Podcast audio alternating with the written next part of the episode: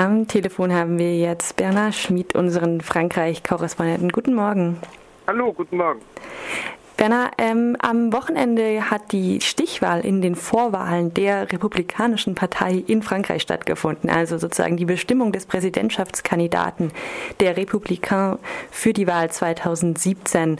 Und gewonnen hat François Fillon, und zwar mit relativ großem Vorsprung. Das war nach der ersten Runde äh, vergangene Woche erwartet worden, aber wie hat sich denn jetzt dieser Wahlausgang nochmal ausgewirkt? Also war jetzt klar, dass Fillon gewinnt gegen Juppé?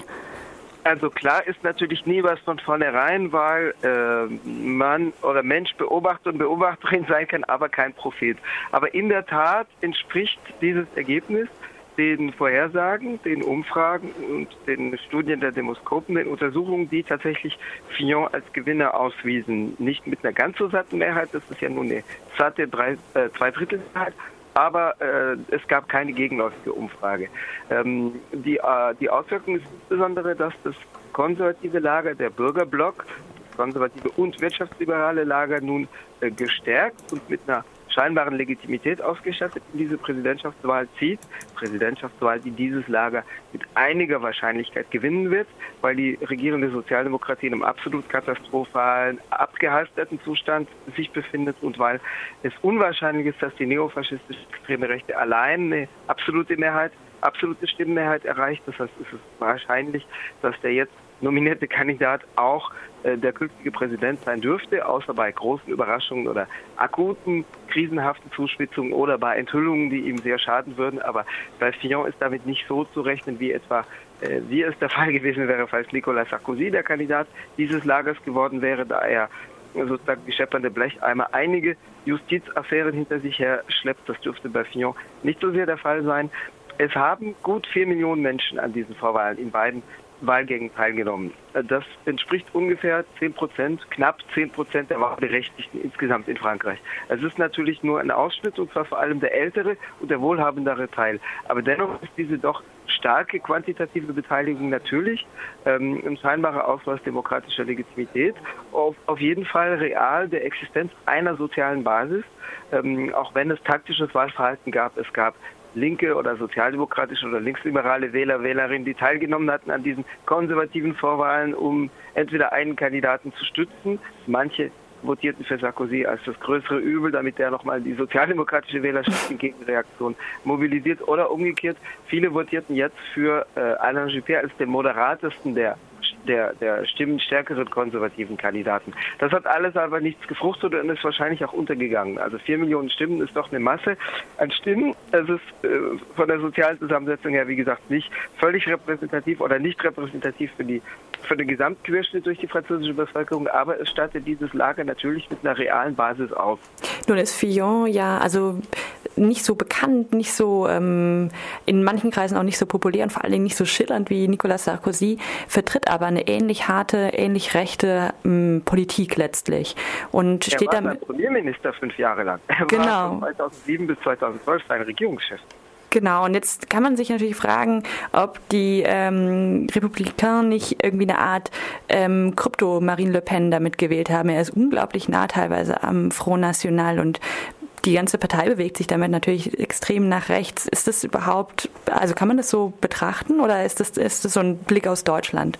Insgesamt, insgesamt sind die französischen Konservativen, vergleicht man sie mit demselben Spektrum vor 10 Jahren, vor 15 Jahren, vor 20 Jahren, insgesamt sind sie nach rechts gerückt. Das ist insbesondere das Werk Nicolas Sarkozys und seines früheren, inzwischen geschassten Beraters Patrick Buisson. Buisson war 1986, 87 Chefredakteur einer rechtsextremen Wochenzeitung mit Namen Minute, saß 1988 beim Präsidentschaftsmeeting von Jean-Marie Le Pen demonstrativ in der ersten Reihe, ist aber 2005 rund um das damalige EU-Referendum zur konservativen Rechten übergelaufen, weil er gesagt hat, der, der Front wird nie äh, einen Wahlsieg oder auch einen Referendumssieg allein auf die Beine bringen.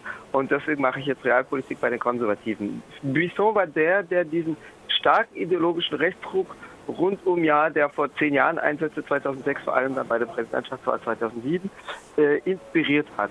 Äh, war unter anderem der, der Sarkozy damals die Schaffung eines später wieder, also unter Präsident Sarkozy noch wieder abgeschafften Ministeriums für Einwanderung und nationale Identität in die Feder geschrieben hat. Buisson ist allerdings geschasst worden durch Sarkozy. Die beiden haben sich verkracht, insbesondere als 2014 herauskam, dass Buisson Sarkozy ohne sein Wissen äh, aufgezeichnet hat, also Gespräche auf Tonband mitgeschnitten hat. Das kam 2014 raus und hat eine schwere Krise zwischen den beiden Herren ausgelöst. Buisson hat jetzt die Wahl äh, Fillons scharf begrüßt. Wie gesagt, das war ein historischer Moment. Ähm, also Fillon steht tatsächlich eher auf dem rechten Flügel der Konservativen. Er übernimmt allerdings nicht so deutlich die Rhetorik des Front National wie Nicolas Sarkozy als in diesen Vorwahlen, also im Wahlkampf vor diesen Vorwahlen tat. Ähm, es gibt natürlich einen gewichtigen Unterschied zwischen jetzt dem sagen wir mal, gestärkten und insgesamt nach rechts gerückten konservativen Lager nicht, also nicht nur aufgrund von Fillon, aber insgesamt seit zehn Jahren nach rechts gerückten konservativen Lager einerseits und dem Front National andererseits, das ist die Sozial- und Wirtschaftspolitik. Das ist, das will jetzt nicht unbedingt was Gutes bedeuten, aber äh, bei der Wirtschaftspolitik haben beide gegenläufige Positionierungen und der Front National wird ganz stark gerade gegenüber einem äh, extrem wirtschaftsliberal ausgerichteten Diskurs wie dem von François Fillon seinen Antiwirtschaftsliberalismus und seine soziale Demagogie in den Vordergrund rückt. Also auch der Front National war, als er aufstieg in den 1980er Jahren, eine wirtschaftsliberale Partei, die sich auf Ronald Reagan und Margaret Thatcher berief. Das ist allerdings passé, weil der Front National einen strategischen Schwenk eingeleitet hat, nicht jetzt, sondern vor 25 Jahren, weil die extreme Rechte bzw. ihre Kader, ihre Intellektuellen nach dem Fall der Berliner Mauer sagten, es gibt einen frei gewordenen Platz. Mit dem Fall der UdSSR ist der Marxismus tot. Es wird keine Opposition links mehr geben, jedenfalls keine nennenswerte und, das, und keine entschlossene. Und deswegen werden wir diesen Platz einnehmen und damit die Systemfrage von rechts stellen. Das heißt, der Front National ist seit 25 Jahren was sich unter Marine Le Pen, dieser 2011 Parteivorsitzende, bekräftigt hat, was aber früher eingeleitet worden ist, auf einer antiwirtschaftsliberalen Position im Diskurs. Die glauben an gar nichts. Die haben überhaupt keine soziale Doktrin. Aber äh, das ist die taktische, die strategische Position, die diese Partei einnimmt. Fillon ist umgekehrt jemand, der ursprünglich ein konservativer Provinzpolitiker war in Nordwestfrankreich mit eher sozial klingenden Phrasen mit eher sozial tönenden Sonntagsreden, der aber sich zu einem scharfen Wirtschaftsliberalismus bekehrt hat und der jetzt in, im Zusammenhang mit diesen Vorwahlen sich ausdrücklich auf Margaret Thatcher als politisches Vorbild berief. Also Fillon war auch 2014 und 2015 jeweils im Juni in London unter anderem bei dort lebenden Auslandsfranzosen, also meistens wirtschaftlichen Akteuren oder Bankern und äh, hat dort sozusagen die thatcheristische Politik einstudiert. Mhm. Äh, Können wir zurück nochmal zu den, zu den gesellschaftlichen Themen? Ähm, François Fillon steht ja der Demo für alle nahe, also der Bewegung mhm. gegen die gleichgeschlechtliche, gleichgeschlechtliche ja. Ehe. Mhm. Welche Rolle spielt die Demo für alle oder vielleicht auch gerade die WählerInnen, der, die der Demo für alle nahestehen, für François Fillon?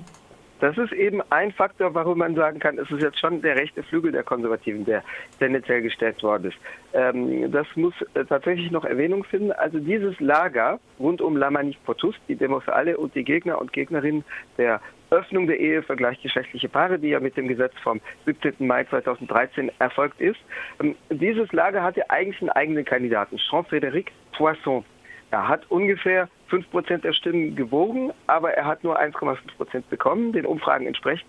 Aber man wusste, dass der Sympathisantenkreis ungefähr 5% derer, die jetzt abstimmten, äh, wiegen konnte. Aber ein Großteil dieses Lagers hat sich schon im ersten Wahlgang am vorvergangenen Sonntag vor acht Tagen nützlich gestimmt. Das, auf Französisch sagt man Wort util, nützlich stimmen, also kleineres Übel gewählt. Das kleinere Übel für sie war François Fillon, jemand, der in ihren Augen, also aus Sicht der militanten Rechtskatholiken, aus Sicht der militanten Gegner der Gegnerin der homosexuellen Ehe und des in Anführungszeichen Sittenverfalls. Aus deren Sicht war er jetzt nicht der ideale, perfekte Kandidat, aber wohl das deutlich kleinere Übel, sowohl gegenüber Nicolas Sarkozy, der zwar sehr recht klingt, aber in diesen, in deren Augen ein Heuchler und falscher 50er ist, der zweimal geschieden und zum dritten Mal verheiratet ist, der in seiner Präsidentschaft stark auf das Bling-Bling setzte, auf, das, so, auf so ein parvenühaftes Neureichentum, das, das hat die Traditionalisten eher schockiert. Und äh, Fillon war für sie, für diese Kreise auch das kleinere Übel gegenüber Alain Juppé, der eben doch deutlichere, deutlich moderatere Positionen einnahm in kulturellen Fragen, der auch ein Wirtschaftsliberaler ist, der aber, sagen wir mal, für interreligiöse Toleranz stärker eintritt, gegen den es auch eine Hasskampagne gab von rechts, sowohl aus dem rechtskatholischen Milieu als auch aus anderen, aus neofaschistischen Milieus. Es gab eine Welle von Shitstorm-Mails, ähm, die ihn als Ali Juppé, Ali statt Alain und so weiter bezeichnet. Also die für die sagen wir mal, für den Teil der extremen Rechten, der sich jetzt nicht im Front National wiedererkennt, weil der Front National in Konkurrenz zu, der, zu den Republikanern steht. Und das rechtskatholische Milieu hat deutlich Fillon als kleineres Übel benannt und auch unterstützt. Und umgekehrt, Fillon hat sich in seinem Vorwahlkampf auch zum Beispiel auf den Papst berufen. Das ist eigentlich neu, dass bei einer sagen wir mal, Wahl mit stärkerer Beteiligung in Frankreich der Vatikan jetzt äh, heranzitiert wird. Juppé hat daraus geantwortet, er stünde dem jetzigen Papst, der ja progressiver sei als seine Vorgänger, näher. Mm, also möglicherweise ist Fillon tatsächlich noch intoleranter als der jetzige Papst, obwohl der auch natürlich Gegner der, der, Homosexualität ist, weil es ein Grunddogma der katholischen Kirche ist. Also Fillon verankert da schon die Rechten, die Konservativen eher rechts äh, jetzt nicht ganz im Sinne des National, aber doch sozusagen im Sinne einer Anbindung an reaktionäre Milieus, die Manif Potus, die Ehe für alle und die aktive Gegnerschaft zur Öffnung der Ehe für homosexuelle Paare, die wird wahrscheinlich auch eher dem konservativen Lager als dem FN zugutekommen. Deswegen, weil Marine Le Pen selber sehr zögerlich war, was die Teilnahme an dieser Bewegung betrifft. Weil sie sagt, die sozialen Fragen sind letztlich entscheidend. Und wenn man jetzt sozusagen reaktionäre Positionen in gesellschaftspolitischen Fragen einnimmt, ein, einnimmt, das war ihr Kalkül, dann wird man sozusagen den FN langfristig im, im reaktionären Mief verankern, während umgekehrt eine Öffnung für neue Wählerschichten, jüngere weibliche Wähler, Wählerinnenschichten notwendig ist. Okay, heißt, Dieser Impuls wird eher den Konservativen zugutekommen.